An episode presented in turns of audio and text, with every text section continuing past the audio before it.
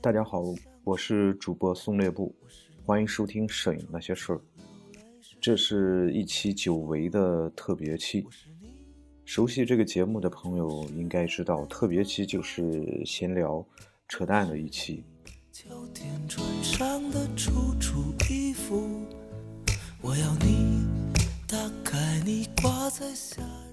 很久没有录特别期了，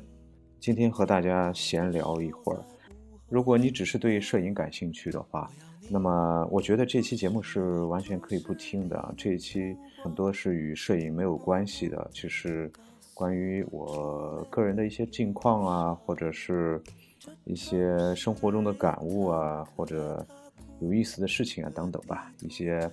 就是闲话吧。所以，如果你只是对摄影感兴趣的话，那么。那么现在就可以关闭了。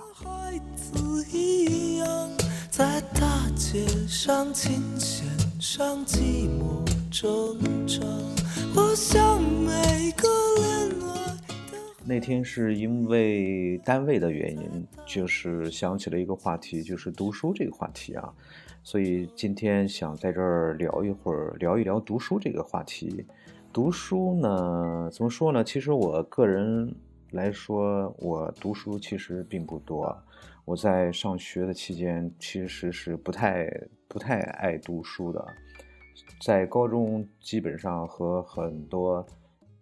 同龄人同龄人差不多啊，就是那个时段我们读的那些书，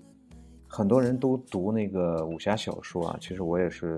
武侠小说我也不愿意读啊，就是读过几本吧，就是金像金庸啊。杨雨生啊，等等他们的，我真正开始读书，应该说是在在在大学，在大学那个时候是硬着头皮读，那个我在大学里才知道，有一种书是你怎么读你都不会明白的，但是你还要把它背过啊。那那那门课呢，就是叫做《艺术概论》。我现在是那门课什么样的内容是一个字都想不起来啊，是一点儿也记不起来。嗯，现在回忆一下。当时学习那门课真的是非常非常可怕，因为，因为就是把那个书你就是正常的读一遍都感觉非常困难，但是却却需要把它背过记住，然后还要考试等等啊。当然这个是这些学业的东西呢，当然都是必须的。那真正是真正其他的书的话，就说，是我印象中很深刻的就是。我我我我同学借给我的一本路遥的《平凡的世界》，真正的感感受到了读书的那种那种乐趣吧，真正的是秉烛夜读，熄灯了还要跑到走廊里去去看，那是一本盗版书啊，书书很厚很厚，然后那个字呢又非常非常小啊，那是我第一次非常执着的去追一本书啊，但后来的话。一直是到真正是到参加工作，然后才才知道，逐渐的吧，随着年龄的增长，工作的需要吧，逐渐的才开始，呃，知道这个其实其实大学里学的那些东西真的是不太够用啊，开始去读一些，当然读书呢，大多数是读的与专业有关系的书啊，一些绘画类的，尤其看的绘画类的书会会比较多一些啊。但后来呢，接触摄影呢，就开始对摄影类的书籍感兴趣啊。其实和很多朋友差不多啊，一开始看摄影方面的书，无非就是两类啊，一类就是技术方面的书，第二类呢就是后期是吧？就是后期差不多就是前期相机的使用啊，一些拍摄技巧啊，然后就是后期的一些后期方面的一些书。这后期呢就是。呃，Photoshop 一些书吧，类似就差不多吧，就这方面的书吧，都是一些实际上应该说是工具书啊。但是后来逐渐的对摄影的这个了解的比较深入，就开始读一些呃，应该说是摄影理论方面的一些书。嗯，那么很多，尤其是在近几年吧，就是读了很多关于摄影理论方面的书吧。那读了之后呢，才发现，真的是自己知道的东西真的是太少了啊！就是，嗯，然后就开始，哎，就是因为因为摄影它毕竟是与艺术有关系的嘛，毕竟自己大学里所所学习的专业也是艺术类专业嘛。这时候才发现，其实摄影它与艺术有很很大的关系，又开始读一些关于艺术类的书。那么艺术类的书，那么这时候又发现自己啊，这个艺术史学习的掌握的知识又非常的不足，在大学里的中外美术史那东西，后来又翻翻出那个大学里的那本两本书，发现这书真的是太太不怎么样了，那书。所以又开始读艺术史类方面的书，但读艺术史方面的书的话，你会发现，它它它很多历史方面的知识又不够用的了。所以这时候又开始读史，读纯纯正的历史书啊，就开开始读那个世界史啊，啊，这个中国史啊，中国历史啊，包括欧洲史啊等等。所以这个书呢，是越读感觉越。自己是越无知，然后发现需要等待你去读的书呢，是实在是太多了。发现有的时候真的会感觉很很无助啊，就是就是一下子感觉自己好像空白一样。嗯，但是呢，还是得无论是什么样的书，无论是什么样的情况，真正你要你要去掌握，你要去学习，还有一点一点的啃吧。所以。如果是你真的对摄影这东西感兴趣的话，对对艺术感兴趣的话，啊，我觉得读读一读书还是很有必要的。尤其是当你想对现代艺术，呃，有所了解的话，你发现除了你要知道世界史，呃，世界大环境是吧？然后艺术史，你还要你还要去了解一些哲学方面的东西，因为现代艺术它的诞生。与哲学有很大很大的关系，甚至说，摄影它它它的这个今天的走向，它今天的这个发展，与哲学也有很大的关系。所以你会你会发现，你有你你越往里读，你会发现它所涵盖的面，它所涉及的这个面会越广，就感觉。真的是啊，这个东西包含的东西实在是太多了。作为作为一个人来说，呃，真正要想要去掌握这些东西，真的是需要耗费很大很大的精力。所以从心底里也非常非常佩服那些个啊，能够有机会嗯在大学里就开始接触这些东西，这些有关相关的这种专业等等吧，这些人真的是非常的羡慕啊。这是有关读书的闲聊几句啊。我是你秋天穿上的楚楚衣服，我要你打开你读书基本上基本上是变成一件呃日常的事情了吧，基本上每天都要做的事情吧。虽然有的时候也看的不多啊，但是我觉得应该作为每一个。热爱生活、热爱艺术的人，或多或少的拿出哪怕是每天十几分钟、半小时来看一些东西，而不是，而不要整天去去对着电脑啊、对着手机，尤其是手机这东西。现在来看，真的是它虽然给我们生活带来很大的方便，但是它也给我们带来了很多很多。呃，坏的影响，它会大量占用我们的时间，把我们的时间给碎片化，然后分散我们的精力啊。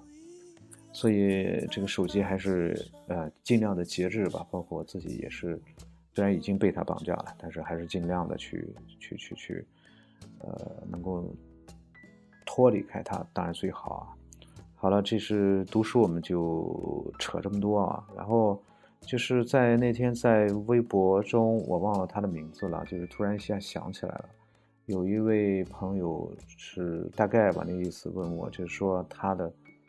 工作和他的理想产生了这种差异啊。那么他当然是可能是想从事摄影方面的这种工作吧，然后家里人可能不太同意啊，或者说。现实的情况也不太允许啊，等等吧，就是产生这样一个问题。其实这个问题很多人都会碰到啊，尤其是很多就是大学刚刚毕业的孩子们，他们或多或少的会碰到这些问题，就是理想与现实，你所喜欢的专业和你你能够从事的工作，往往是 有的时候真的是毫无关系啊。嗯，你像我还还还算可以吧，起码是从事的工作与我大学里所学的专业有一点关系吧。那么摄影也只是一个爱好嘛。其实我觉得很多我们我们爱好摄影的人，他们的大学的专业都是与摄影没有关系的，包括无忌上很多网友、很多影友，其实都是这样的。但是他们可能在大学毕业后，因为凭借着对摄影的一腔热血，对摄影的热爱，想。投入到职业摄影当中，或者说想以摄影为生计，我觉得这个应该是非常非常慎重的一个问题啊，因为这个牵扯到你未来你的人生的方向。所以，呃，我个人是这样一种观点：如果是你的大学不是摄影相关的专业的话，我是不太在，我是不太赞成你从事摄影方面的这种专业的工作的话，比如说你做一个自由职业摄影师，或者说从事商业摄影啊等等吧，呃，这个需要慎重啊。可能我这个我的想法会比较保守一些，毕竟毕竟我也是也不算年轻人了吧，所以我这想法会相对来说保守一些。嗯，因为我觉得一个人无论是从事什么样的行业啊，你你你的爱好是怎么样的，你首先要保证一点，就是你要你要生存下去，对吧？但是我觉得，我个人觉得，如果是只依靠摄影来生存的话，把摄影当做一份工作的话，其实是很很辛苦的，甚至是很难的，尤其是作为一个资。呃，就是作为一个呃自由摄影师，或者说职业摄影师，我觉得这个职业摄影师也好，你应该说更确切一些、更准准确一些是自由摄影师，他与商业摄影师还是有区别的。因为商业摄影师呢，他他有可能会就说有比较好的回报，但是自由摄影师可能会。就会比较辛苦啊，比如生活也会过得比较清苦一些。所以搞艺术，包括画画的，其实也是这样的。我觉得首先你应该满足一个条件，就是自我生存的需要。你首先要吃饱，然后要穿暖，然后你要满足自己生存的这个条件，然后才能够去考虑做做什么样的事情啊。但是偏偏就是从事摄影或者说从事绘画，以这两个。这这两个行，这两个手艺吧，我们叫来赚钱的话，其实是非常非常困难的。我个人觉得是非常非常困难的。呃，你要维持生活，可能能干得好的话，也就是能维持生计。那么有什么样的发展，这个就就很难说了。可能我的一个想法是有有一些过于保守了，所以我觉得，另外就是我一直一个观点就是。不要把爱好当成职业，基本上你把一个爱好当做职业的话，基本上你的这个爱好也就也就废了，也就废掉了啊！因为你一个职业的话，你可以，因为职业这东西啊，你参加工作的人都都有这种感受啊。有一个词叫职业倦怠，什么意思呢？就是你从事一项职业时间很久了之后，就会产生一种倦怠感啊，就是有一种有一种不思进取也好，或者说。有一种惰性也好，啊，尤尤其是从事教师行业这个职业，这个这个倦怠是是非常非常明显的。那么，那么就是失去了刚刚接触、刚刚参加工作时候参参加工作时的那种热情和激情。所以，一个兴趣，你作为一个兴趣爱好的话，它不是，它不会给你的生活。呃，带来那种，比如说像你没有这个爱好就没有办法生存这样的这样的影响的话，其实它还是能够作为一个爱好很好的维持下去的。但是，一一旦这个爱好转变成一个职业，你必须得靠这东西来养家糊口，来赚钱吃饭的话，那么这个东西就变成了一种啊，既是一种责任，也是一种压力啊。那么它时间长了之后呢，它可能会这个压力会变得很大，甚至最终最后呢就会变成一种负担，就会产生职业的倦怠啊。所以我个人是呃不太建议把它要把一个一个兴趣爱好把它职业化的，因为因为你职业化的话，很多很多想法，很多这个这个你的。实际行动你要受制于这个你的这个职业，就是你必须首先要做到的就是它能赚钱，嗯，赚不赚钱很多时候是不取决于你的，而是取决于掏钱的那个人。你拍的再好，掏钱的那个人认为不好，那个他就不给你钱，对吧？所以，所以就是你一旦把它转转变成一个职业的话，你的那种，呃。自由的那种思想就会受到束缚。如果你把它作为一个爱好的话，它不会影响你的生计问题，不会牵扯到你你的这个生存的问题。那么这个时候，你你的想法就会比较自由，想怎么样怎么样，对吧？你拍的好也罢，拍的不好也罢，你想法成熟也罢，不成熟也罢，呃，它基本上啊，失败也罢，成功也罢，它不会对你的生存不会产生影响。所以，关于这个问题呢，我觉得是作为啊刚刚踏入社会的，或者即将踏入社会的这些个孩子们，我觉得应该慎重的考虑。当然，如果是你实力非常非常强大，那么你可以勇敢的去踏入职业化这个这一步啊。当然，你我的这些意见只是仅供参考吧，好吧。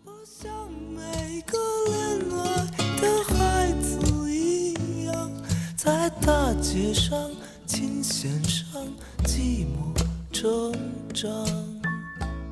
那天在摄影那些事儿的 QQ 群中，一个朋友跟我聊天说：“哎呀，最近嗯，好像对摄影没有了没有了呃激情啊，没有了拍摄的那些热情，拍照也少了。”其实我跟他说啊，其实嗯，我 我我今年拍的也很少了。我在那个微博中也说过啊，其实虽然刚刚开始吧，二零一六年，但是确实拍的很少了。这个有有有很多方面的原因吧。作为我个人来说，是因为在其他方面占用的精力会比较多一些，工作啊，呃，其他的一些事情啊，包括你你要不停的学习，你这个学习过程它它就会占用你很大的时间。然后呢，就是呃。当然也有，你比如说，也有一些非常非常，呃，这个这个客观的因素，比如说我的相机被我又又给摔了，然后是非常频繁的出现进相机错误，呃，所以搞得心情不好啊，是吧？也不愿拿它，然后就一直用手机，而手机那那个又它往电脑传这个非常麻烦，所以拍了很多，但是用手机拍了很多，一直在手机里。呃，基本上也没动，相机里拍一些照片也没动，所以就是就是好像变得很懒一样，也没有去去处理这些东西，所以所以就是产生了，好像就是这个这个这一年，这一开始就是呃拍的少了，然后对摄影的这些个呃，尤其是拍摄的激情好像减弱了很多，然后。然后那朋友也说这样一个类似的这样一个现象吧，其实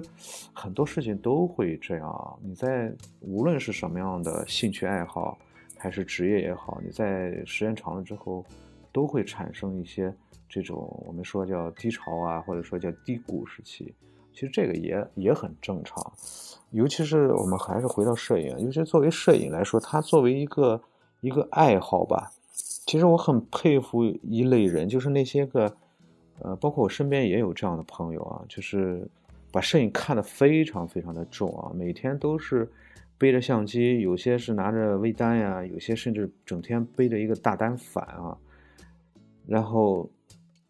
啊走街串巷啊，每天都在都在考虑这问题啊，都在拍啊，然后见了面也是也是差不多与摄影都是与摄影有关的一些话题啊等等。其实我很佩服，因为因为我个人其实。其实，在一四年的时候，基本上还能够做到每天带着相机拍摄，但是，一五年就基本上就开始减少这个量，到今年的时候就更少了。所以，我觉得这个并不是我不爱不爱摄影了，或者说不愿意拍照了，而是好像好像发现，其实我们生活中摄影很重要，但是呢，摄影不是全部啊，摄影不是全部。他我不会说，因为为了摄影我放弃了什么什么东西。呃，这个可能是因为我可能我对摄影还是不够执着也好，呃，不够热情也好，怎么说呢？就是生活有很多很多的事情需要我们去做，呃，不仅仅只有摄影，有朋友，还有朋友是吧？还有家人啊。那么我们我们该和朋友出去吃饭、喝酒、吹牛逼、聊天的时候，呃，还是应该去做，是吧？我们该陪家人的时候，陪父母、陪孩子、陪妻子，我们还是应该拿出拿出时间来去陪他们，陪孩子多出去走一走，玩一玩，是吧？陪这个你的领导、你家里领导去商场逛一逛，该花钱的时候花钱等等吧。呃，看个电影、吃个饭等等吧。就说生活中很多事情需要做的，有的时候你带着一个相机，好像是这个这个事情就变了味道了。所以我就想说，当你不太想拍照，或者说感觉到没有了拍照的激情的时候，那么我觉得你不妨把这个相机先放下，把所有手头的关于摄影的东西先放一放，暂时的忘掉摄影，好好的去享受生活，感受生活。或许在过一段时间之后，你再拿回相机，可能会有有另一番感受。打开你挂在夏日的窗，我要你牵我的手在午后徜徉。不知不觉扯了那么多啊，然后最后做一个广告吧。首先是是做一些做一下这个 QQ 群的广告啊。其实 QQ 群建了很长时间了，群号呢是幺幺幺七五二二九啊，在电台的这个说明当中也有啊。这个群呢，可能有些朋友看到了时候说加群的时候加不进去啊，这个确实是啊，一开始的时候是随便加，然后建了很多人，很多人一度一度要到五百人，但是呢，很多很多朋友其实进来其实就就没怎么说话，后来就有一些就被我踢掉了，有一些可能自己觉得感觉也挺没趣的，就自己退了等等吧，再到后来呢，就是。就是我人为的控制了一下这个人数吧，现在保持在不到两百人吧。其实很是还是很多人都在潜水啊，都不不不会不出面，呃不抛头露脸啊，这个也可以理解吧，因为每个人的情况也不一样。呃，一直是这个群呢，一直是处于这个这个呃这个禁止加入的状态啊。那么呃那么希望加入的朋友怎么办呢？我这样。我们以后每周的周五这一天是是群开放，这一天呢，你可以在这一天申请加入我们的 QQ 群，呃，那么其他时间是我们不开放的。这样我们希望能够真正能够把喜爱摄影的人把它笼络到这个摄影群中。那么你你加入这个群千万不要被吓到啊，因为群里有几个。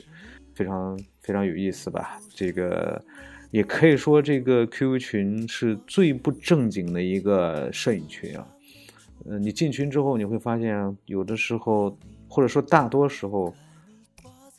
聊天是与摄影没有什么关系的。千万不要认为这是一这不是一个摄影群啊。那么，其实其实群里有几个有有有很多。非常非常好的朋友，他们对摄影其实是非常非常热爱的，只不过是我们在平时的时候很少聊到器材，呃，聊摄影的东西呢，基本上我们会是定期的去开一些研讨会来聊聊摄影这东西啊。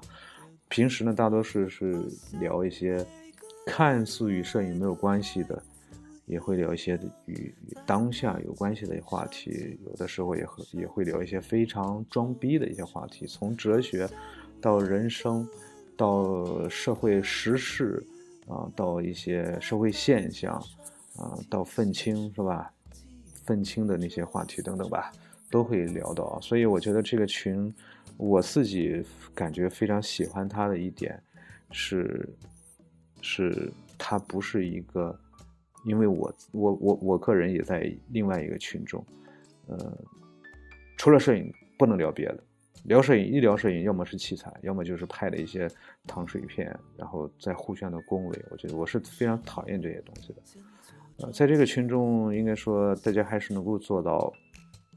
呃，比较理智客观。呃，基本上就像刚进群的朋友说，这怎么发现这个群里作为一个摄影群都不发照片呢？啊，非常奇怪啊，没有发照片的都是在扯淡啊。其实我我就我就说嘛，其实你要看照片非常简单，因为进群的朋友都会收到收到一个我们管理员给他的一个一个信息。就是你要，你需要自己建一个 QQ 相册啊，就是在群相册里建一个自己的相册，然后把你自己的作品发到群相册里，然后大家需要，大家看的时候都是看群相册，虽然有的时候也确实是，呃，比较忙看不到啊，呃，基本上我们我会，呃，大家也都会在时不时的去翻一翻，所以看到好的作品，我们还会去在底下去讨论一下。所以这是，这是这种方式吧，嗯，所以，嗯，我个人还是挺喜欢这种方式的，也非常非常感谢在群里的这些个朋友们，这些个逗逼们。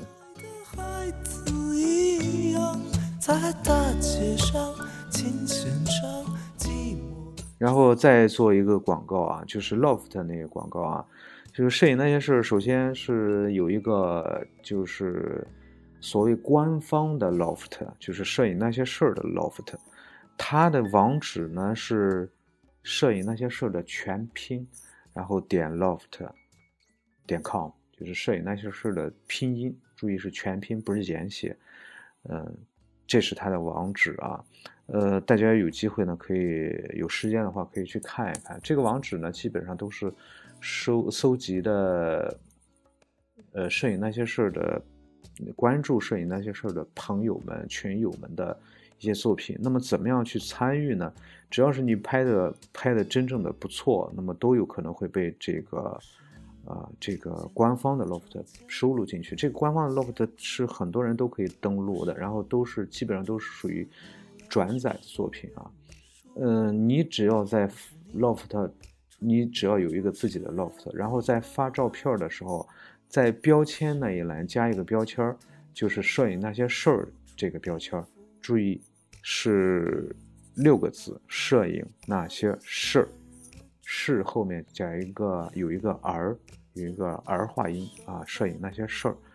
只要是把这个标签加上，那么我们在，因为我在我们在挑片子的时候，我们都是点这个标签儿。然后一点这个标签呢，你这个所有有这有这个标签儿的那些作品呢，我们都能够看到。这样，你如果是你拍的这个作品确实非常好的话，那么我们就会转载收录进来。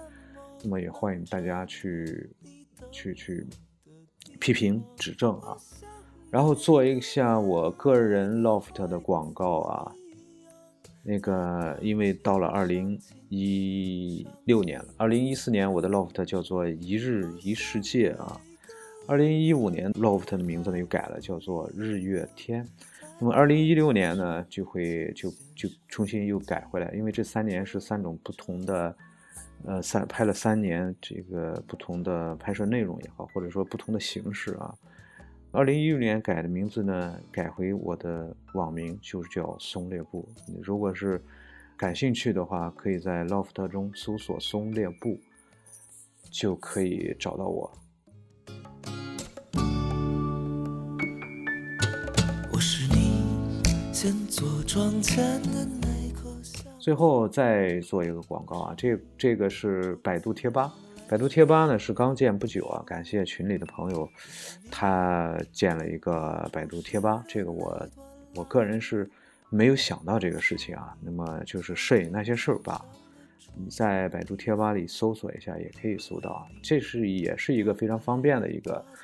呃一种方式吧，交流的一种方式，因为它本身它实际上就像一个呃传统的那种论坛一样啊。当然这个。啊，因为刚刚建立不久啊，现在可能人不是很多啊。无论是 QQ 群里的朋友，还是我们的听友，都可以通过百度贴吧这这个这个方式吧，可以发照片，然后我们可以相互交流啊。最后呢，再做一个广告啊，就是我的新浪微博啊，在新浪微博搜索“松列布”就可以找到我，欢迎关注。好了，我们这一期闲聊就到这里，我们下期节目再见，拜拜。我像每个恋爱的孩子一样，在大街上、琴弦上寂寞挣扎。